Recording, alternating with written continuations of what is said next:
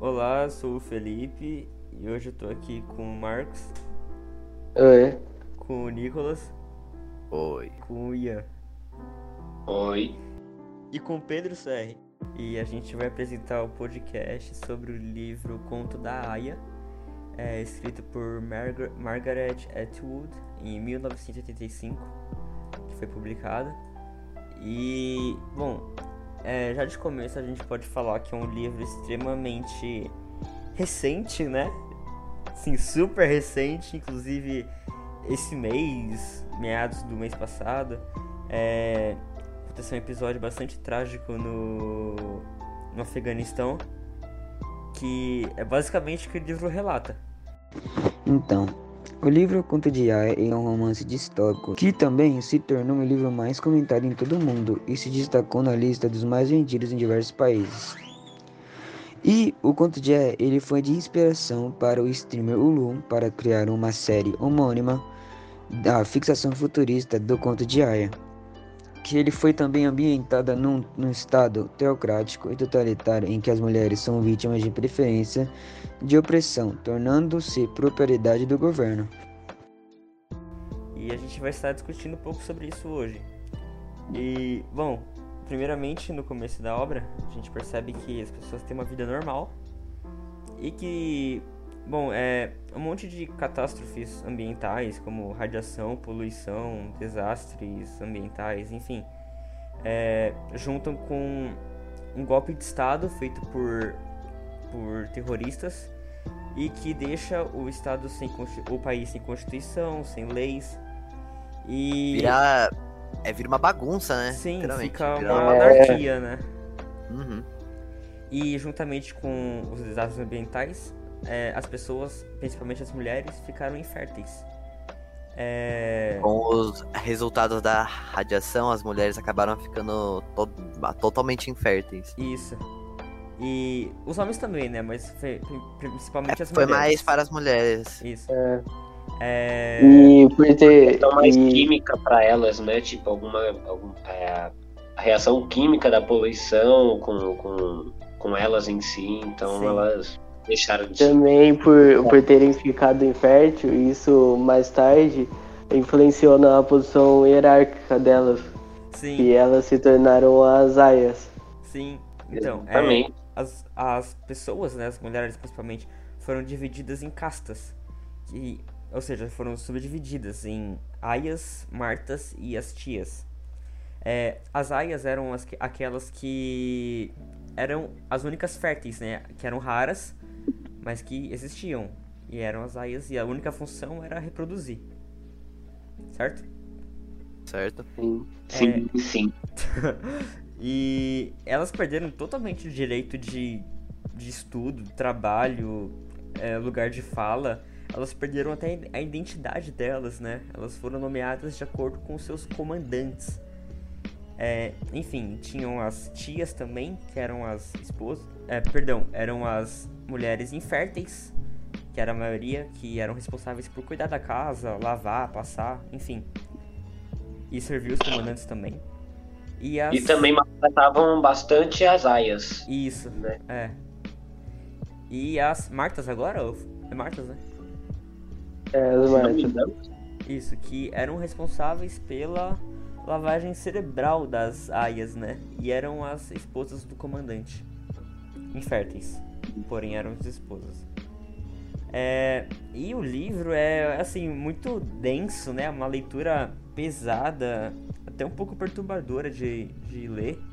Porque é um cenário tão, tão distópico, mas tão real ao mesmo tempo, né? Eu gostaria que vocês se relacionassem um pouco com a atualidade. Ah, dá pra ser relacionada com justamente essa questão da- das mulheres em si, as que são inférteis e as que não são e tal, fica nessa discussão e também dá pra relacionar com, com a- a- o clima, né, da, que a gente tá vivendo hoje em dia, né, que totalmente poluído, essas coisas, e é bem... sim. Na verdade, a Sim. melhor re- relação que dá pra fazer o- com o livro com a atualidade agora é sobre o Talibã. É, É, tipo, eles tava, o pessoal do Afeganistão tava tendo uma vida normal. Até que, tipo, da noite pro dia, pum! Talibã chegou.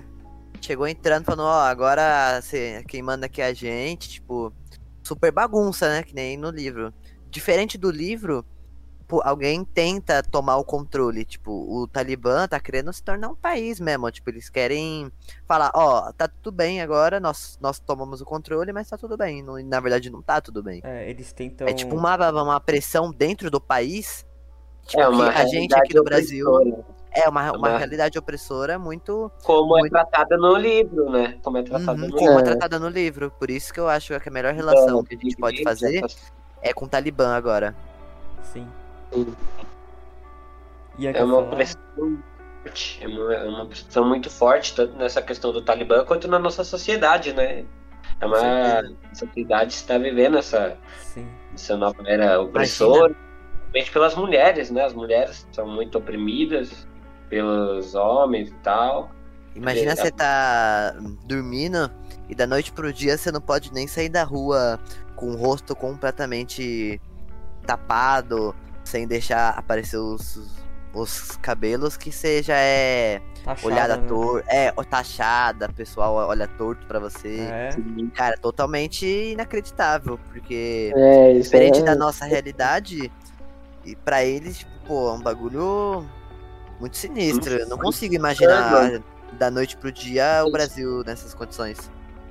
É um regime muito autoritário e teocrático, né? Lá. Sim, extrema- extremamente teocrático, né? Porque todas essas condutas, né, de, de ditadura, enfim, é, são baseadas em interpretações radicais da Bíblia, né? Que é exatamente o que o Afeganistão está vivendo, é uma interpretação radical extremista do Alcorão. É. Então, eu acho que o fato mais impactante é saber que isso acontece na vida real, né, gente? Essa a mulher Sim. ser vista como objeto, como mero mero produto para para procriar, isso existe. E não é tão discutido no dia a dia, só quando acontece um fato extremamente importante, como os ataques terroristas agora. Mas porque se não fosse Sim. por isso a gente não estaria nem ligando. Exatamente. E no Talibã, as condições que as mulheres estão sendo submetidas são absurdas. São coisa de séculos atrás. Com certeza. Ah, Coisa Sim, medieval, né? Pode ser, isso também pode ser refletido no mundo inteiro, né? Não é só agora também lá no Talibã, porque a gente vê que hoje em dia as, as mulheres sofrem muitos abusos, né? Muitos abusos é, é, sexuais, Sim. tais, assédios é, via internet ou até é, na rua e cada vez mais forte, frequente, subiu muito o número de de abusos e casos assim de violência contra a mulher. Sim. É, É e desumano. só uma curiosidade, né? É que a, a obra do George Orwell, 1984, é quase que, assim, mesmo, é contemporânea ao Conto da Aya, né? Que foi escrito em 85. E a Sim. própria autora, a Margaret, falou que todas esse, essas distopias famosas como Fahrenheit, 1984, enfim, a Revolução dos Bichos, elas são narradas e vistas por um narrador homem, né? E o Conto da Aya chegou com uma narradora mulher e unicamente ela que narra e que a gente tem o ponto de vista da mulher, né? Isso é muito curioso e interessante. Um detalhe que quase ninguém repara, né? Se eu não Uhum. estivesse falando, por exemplo, eu não reparei, tipo, que. Tipo, que sempre era um homem que acabava então. narrando. Uhum. Eu nunca E reparei. uma Agora coisa- que você comentou, eu realmente me liguei. E uma coisa que a autora também mesma ela já falou, ela ela retratou um cenário que ela viveu e também que é um cenário que, como toda distopia, é um cenário que pode acontecer.